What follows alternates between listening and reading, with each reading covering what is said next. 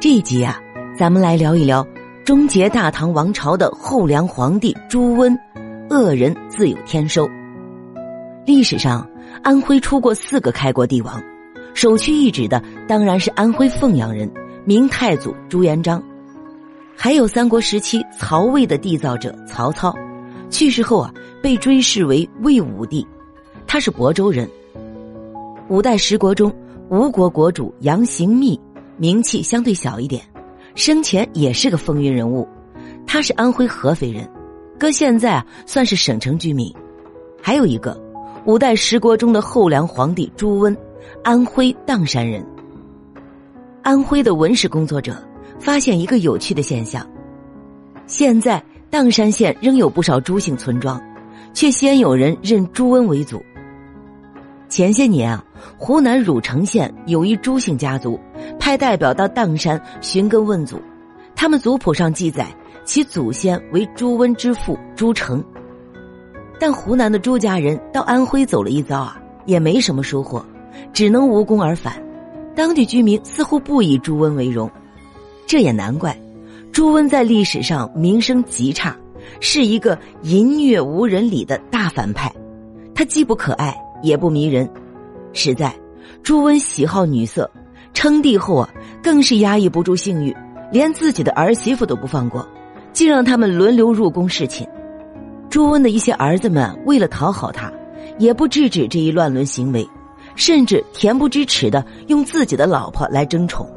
荒淫无度的朱温，最终正是因这一桃色丑闻丢了命。《北梦所言》等文献记载了朱温的早年经历。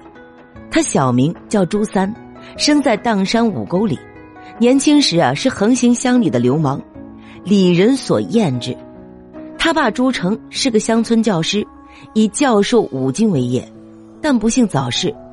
朱温就跟着母亲王氏去给同乡的刘崇打工，经常因闯祸被打骂。这个刘崇啊，是朱温的老乡。跟北汉那位刘崇可没什么关系。有意思的是啊，刘崇的母亲却喜欢这个调皮的孩子，对朱温十分的爱护。有一天啊，朱温偷了刘崇家的斧，撒腿就跑。那玩意儿相当于现在的锅。老朱家里穷啊，连这个都偷。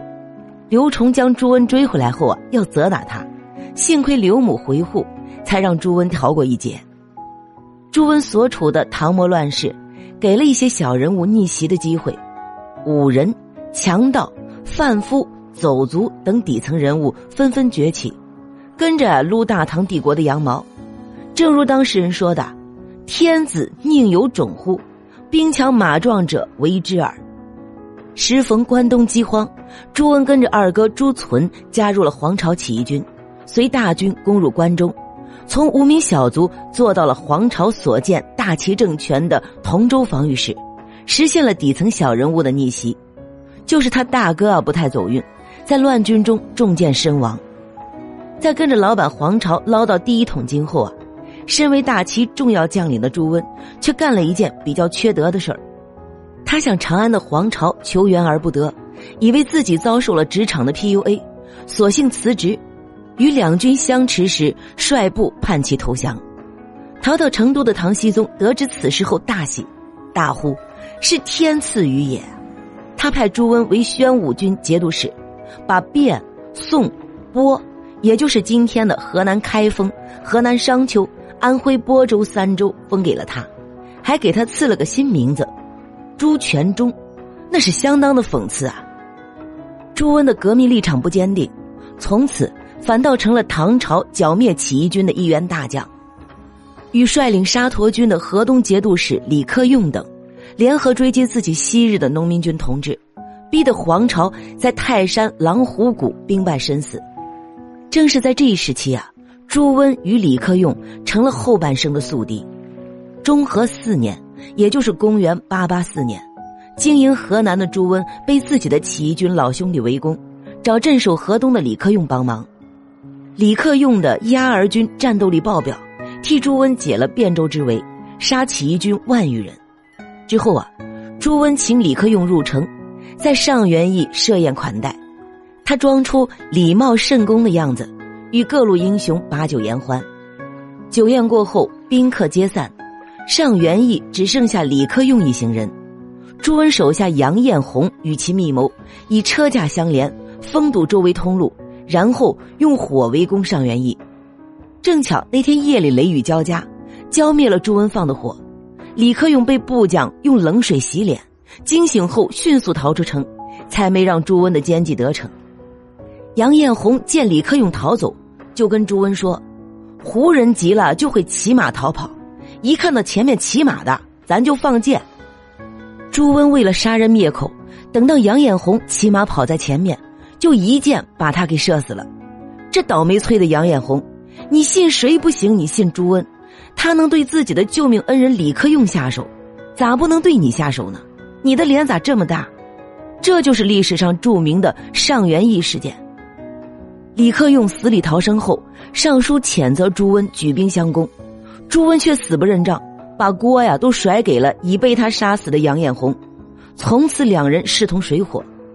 梁晋争霸四十年，直到李克用之子李存勖灭了后梁，才终结这段恩怨。值得一提的是啊，李克用的妻子刘氏在这次危机中表现的极为淡定。李克用被围时，有随从逃了出来报告情况。刘氏够狠，他听后不动声色的把这名随从杀了，没让消息泄露，避免将士因李克用生死不明而人心惶惶，暂时稳住了大军。咋觉得这刘氏跟朱温倒像是一家人呢？但奇怪的是啊，朱温却有一位贤内助，他可以尽负天下人，但对自己的老婆却是难得的真爱，真是卤水点豆腐，一物降一物。